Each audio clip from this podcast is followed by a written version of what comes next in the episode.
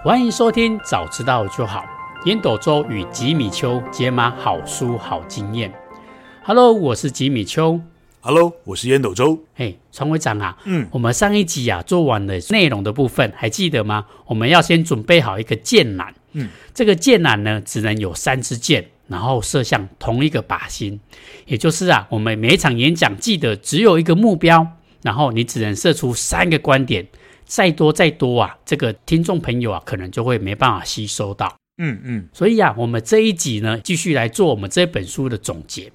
那这一本书的下半部分呢，就是包括你接下来要上台之后，你要怎么样去做表达了。嗯嗯，好，所以呢，我们这一集的部分，在表达的部分啊，我们一样分三个部分。第一个呢，叫做陈述的部分，你要怎么样去陈述？你要怎么样去做表达？嗯嗯。第二个呢，如果你需要用到这个演讲工具啊，就是辅助工具，这个要怎么样去准备？这样才不会失焦，才不会让你沦落为配角。嗯嗯嗯。第三个最后的部分啊，就是所谓的台风跟自信的部分。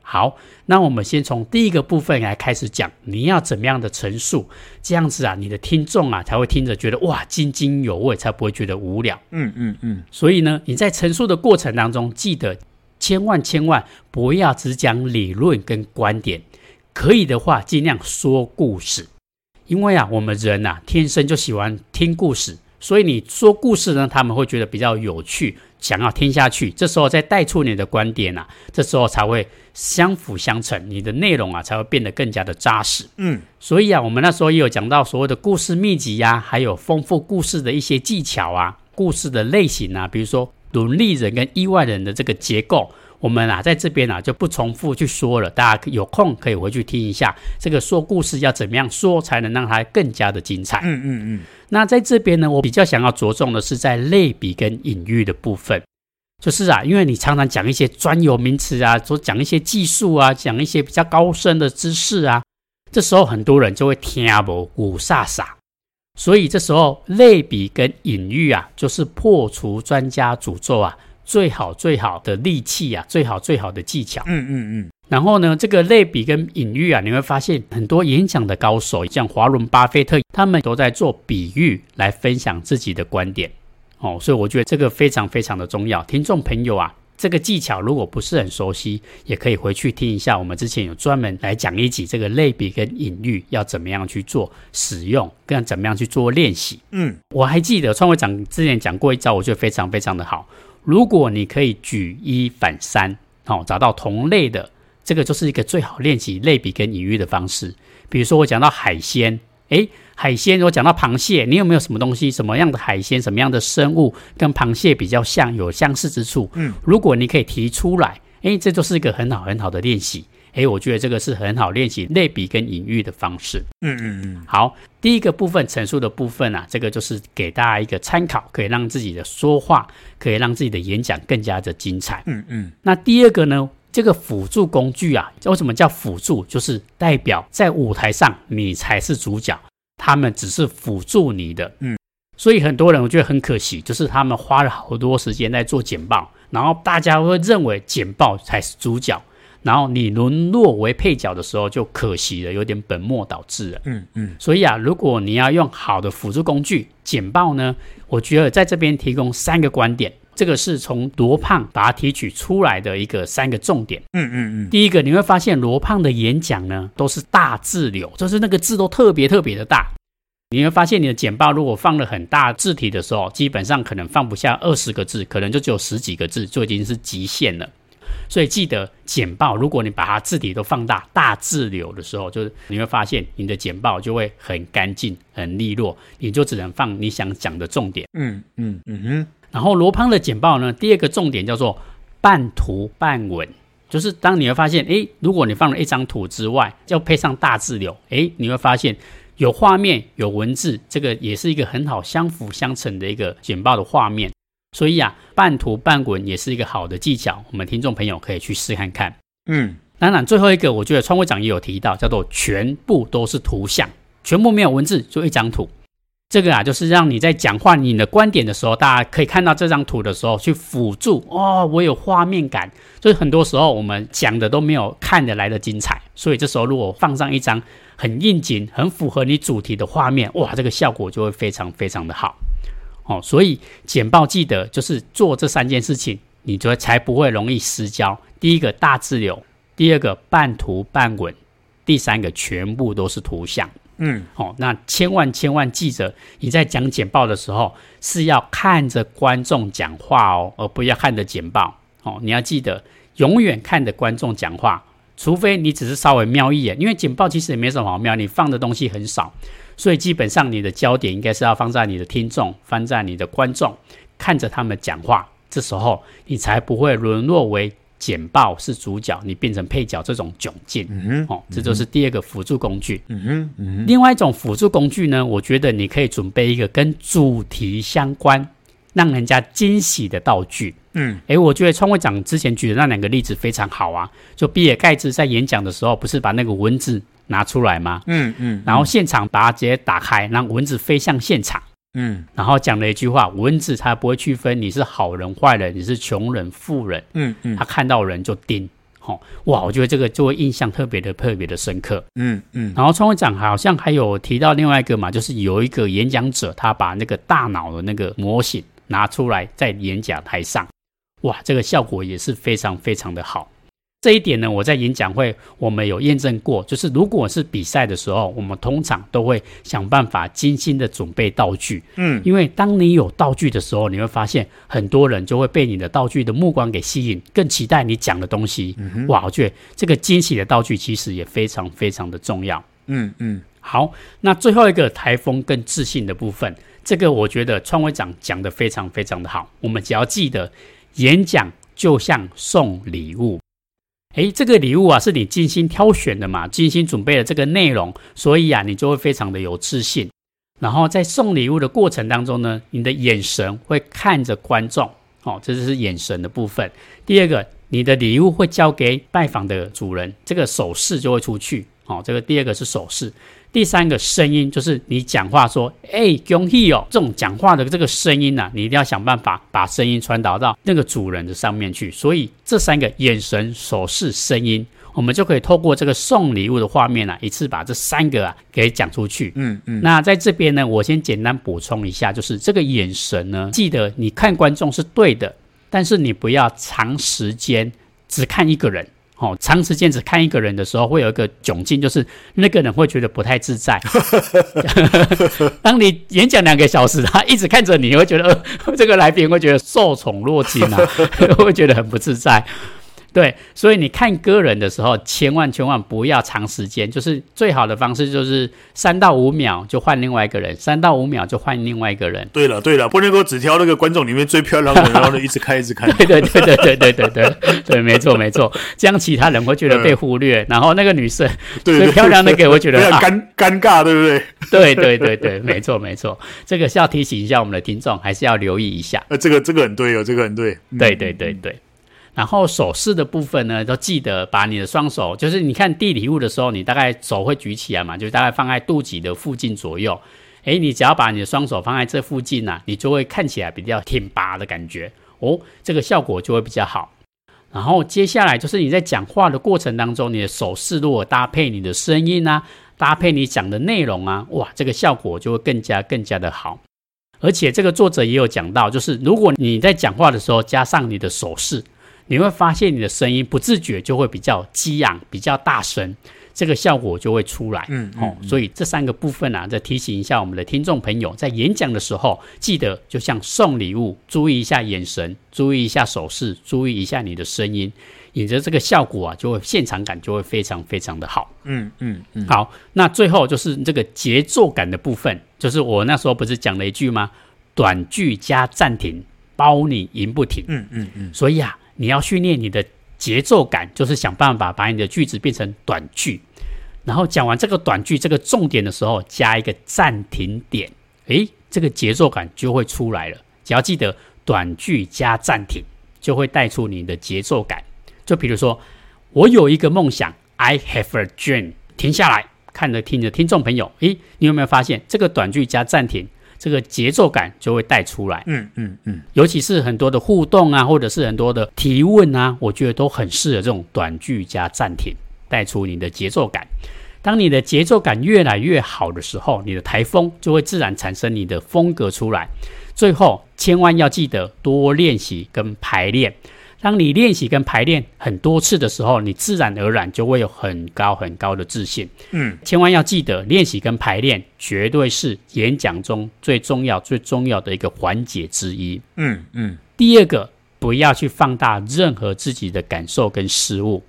因为我还记得有一个默剧演员，我有点忘记一个名字，一个很很伟大的默剧演员，他最伟大的一次表演就是他失误的时候。嗯，诶，所以啊，有时候失误的时候，你不要在意，这时候灵机应变，然后去做好你自己的事情，把专注力放在听众前面。当听众觉得笑出来的时候，你发现这个失误是值得的。嗯嗯，这时候你的表演反而是更加更加的伟大。嗯哼，好，这个就是我们今天呐、啊、想要跟大家做总结的三个部分。嗯嗯嗯，陈述、辅助工具跟台风与自信。嗯哼，诶，那关于这个部分呢、啊，我想要听看看创会长这方面有没有怎样的经验跟方法，可以跟我们的听众朋友来做一个好的 call to action 呢？好哦，好哦，来，我们今天还是跟上上一集一样，我们一样把这个经验方法跟 call to action 结合在一起哦。好，就是把我的人生经验里面关于演讲的重要的我的一些经验跟大家做分享，因为书的内容吉米修已经整理的非常非常的棒了。那上一集我曾经跟大家讲过，我把这个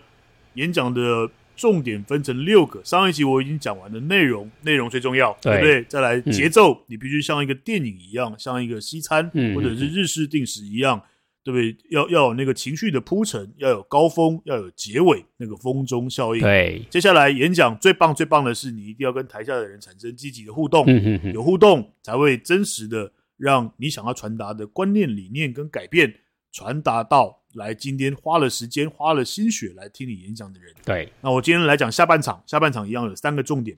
第一个，第一个演讲很重要的，你必须善用辅助的工具。哦，嗯，不管你现在是现在的所谓的 PPT，PPT 是一个伟大的发明，但是 PPT 是一个提字机，提醒你接下来要说什么，你不要让自己变成一个念稿机，嗯，记得哦，提字机跟念稿机哦，所以 PPT 上面最好最好就是只有一张大大的图片，强烈的情绪告诉听众们，让。上面的这个图片的情绪，跟你这个主角所发出来的这个言辞，对听众产生重量级的这个冲击。嗯，所以呢，要记得 PPT 里面呢、啊，最重要的间接的穿插一些影片、图片、文字跟表表格，这四个是有顺序的哦。对，影片因为有声光的效果，最能够去影响听众，也可以让。因为你一直说一直说嘛，你换成另外一个会动的、有声音的，嗯，你会把让听众去做出一些感官跟这个大脑这个接受区域的一些切换，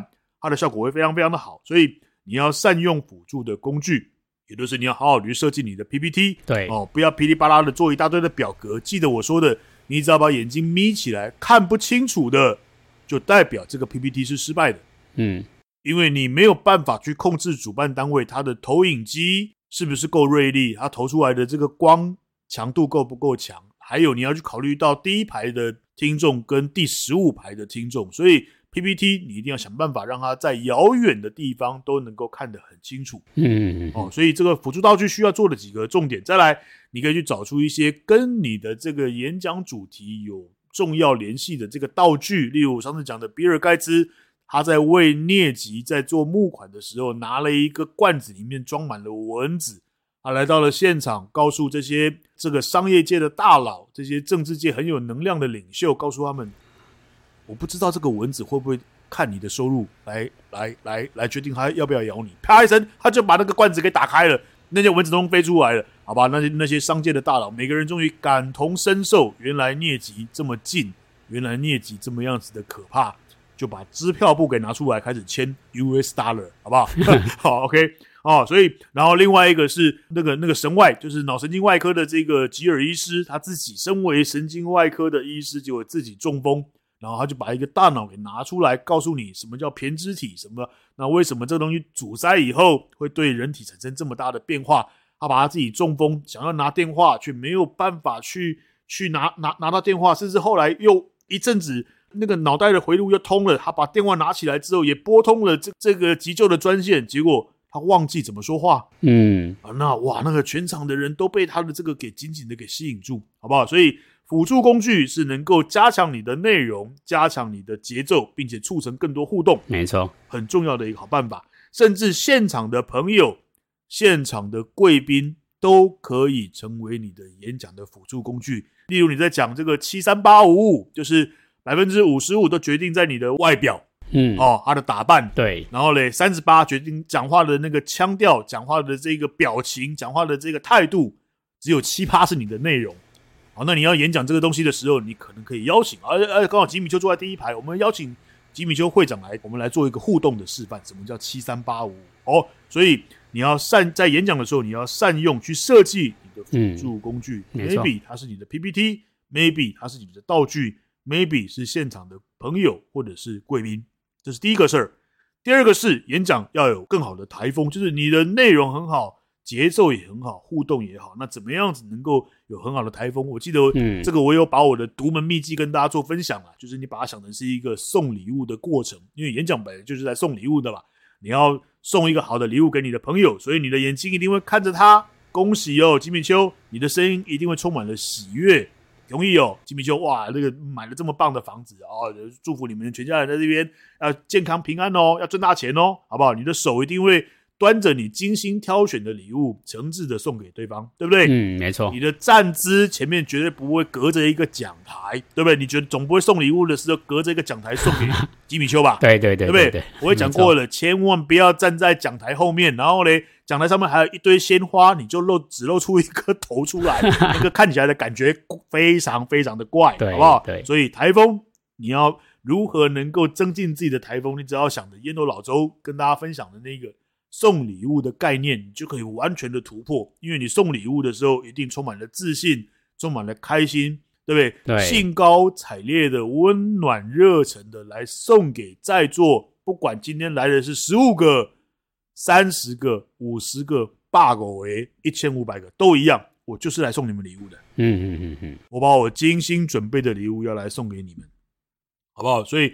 这个刚刚讲的 to Action，第一个就是辅助工具，第二个是台风，第三个我就要回到整个我人生里面，这个演讲的生涯里面最重要的就是送礼物这个概念。送礼物这个概念哦，就是我自己思考了很久。嗯、第一个，你送给别人的礼物的时候啊，你不用很多吧？对，吉米，我不会去送你礼物的时候，我手里提着 电锅，提着微波炉，然后背后还背着一台笔电，对不对？然后我叫你我的小孩还还提了，我跟你讲，礼物一多。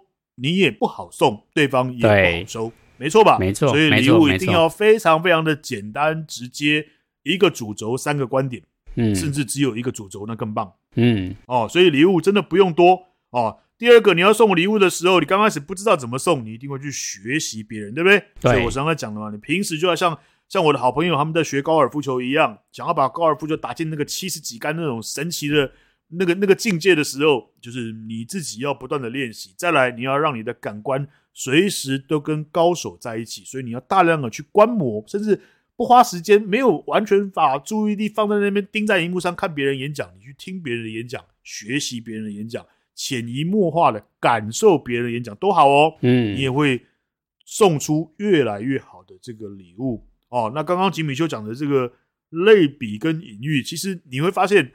我常常在大量的使用类比跟隐喻，嗯，没错。有没有？我在讲演讲的节奏的时候，我会讲到这个节奏要跟电影一样，有没有？嗯嗯嗯。我会讲到这个节奏要跟这个西餐的上菜顺序、主菜一样，跟日式定时上主菜一样。对，哦，甚至我把演讲最整个核心的概念环绕着送礼物这个概念。嗯，没错。对，就是想办法把这个礼物送的是真实、平时对对方是用得到的。嗯嗯嗯。你们可以想。不要想太多哦，不要去想我要我要我要送那个瓦迪卡多么奇巧的这个，其实没有必要，没错，没有那个必要。嗯、所以今天的 call to action 就是分成这三个：第一个，一定要善用辅助工具哦，好好的设计你的 PPT，把你的眼睛把它眯起来看哦，顺序是影片、图片、文字、表格，不要让你变成一部念稿机。没错，PPT 只是提醒你的，好不好？再来。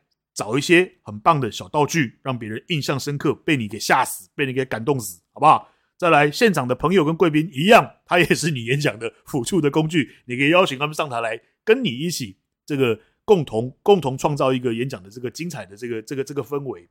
第二个就是台风，你只要想到送礼物，你就会想到我的眼神应该怎么看，我的声音应该怎么怎么怎么传递出来，我的手势、我的站姿大概是怎么样。嗯，第三个，永远都记得演讲就是来送礼物，不用多，因为你提不了，他也收不下去。刚开始不会送礼物的时候，去学习别人，然后慢慢的，你就会发挥你自己的创意。一场一场的演讲，不管有多少人，你一定要把这个礼物一一的，就要就就算现场有一一千五百个人，你要想办法把这个礼物，这个不分男女老少，送到每一个人的手上，你就会成为一个越来越受欢迎的精彩的演讲者。这是今天的 Call to Action。好，谢谢我们的川会长烟斗周。哇，我觉得 Call to Action 啊，真的是非常非常的精彩。还记得上次总结，川会长给我们三个，今天的总结呢，又给我们三个。这六个 Call to Action 啊，基本上啊，就是这本书的所有的精华跟观点。所以啊，大家如果可以好好的落实这些 Call to Action 啊，我相信呐、啊，大家听众跟观众啊，一定会觉得自己的演讲能力有所提升。那这也是我们这个节目的宗旨，希望大家听完之后，可以让自己做出改变，让自己变得越来越好运，越来越棒。真的说哇，真的是早知道真好。哦，这就是我们节目的宗旨。嗯嗯，好，这本书呢，感动全场的演说之道啊。我们也回馈给我们的听众，他们的许愿就是关于演讲的部分。那如果大家对我们的节目啊有一些想法跟反馈啊，欢迎大家呢可以多多给我们一些互动，让我们知道我们的听众朋友想要怎样的知识，想要什么样，早知道真好。嗯嗯，对，所以。我们非常鼓励我们的听众可以呀、啊、多多留言跟我们做互动，也可以多多许愿，嗯，让我们知道我们的听众朋友想要怎样的内容，那我们呢就会提供更扎实、更实用的内容给我们的听众朋友哦。送礼物给你哦，嘿，嗯，对对对对，没错没错，送礼物给你。嗯嗯、好，那我们这一集的部分呢、啊，就到这一边。如果你觉得我们的节目不错啊，再欢迎大家给我们五星好评，然后分享给你的身边的亲朋好友哦。那如果有任何的想法跟问题啊，也欢迎在 Podcast 跟 Facebook 留言给我们。好，谢谢收听，早知道就好。Hello，我是吉米秋。Hello，我是烟斗周。好，我们下次见。See you next time。拜拜。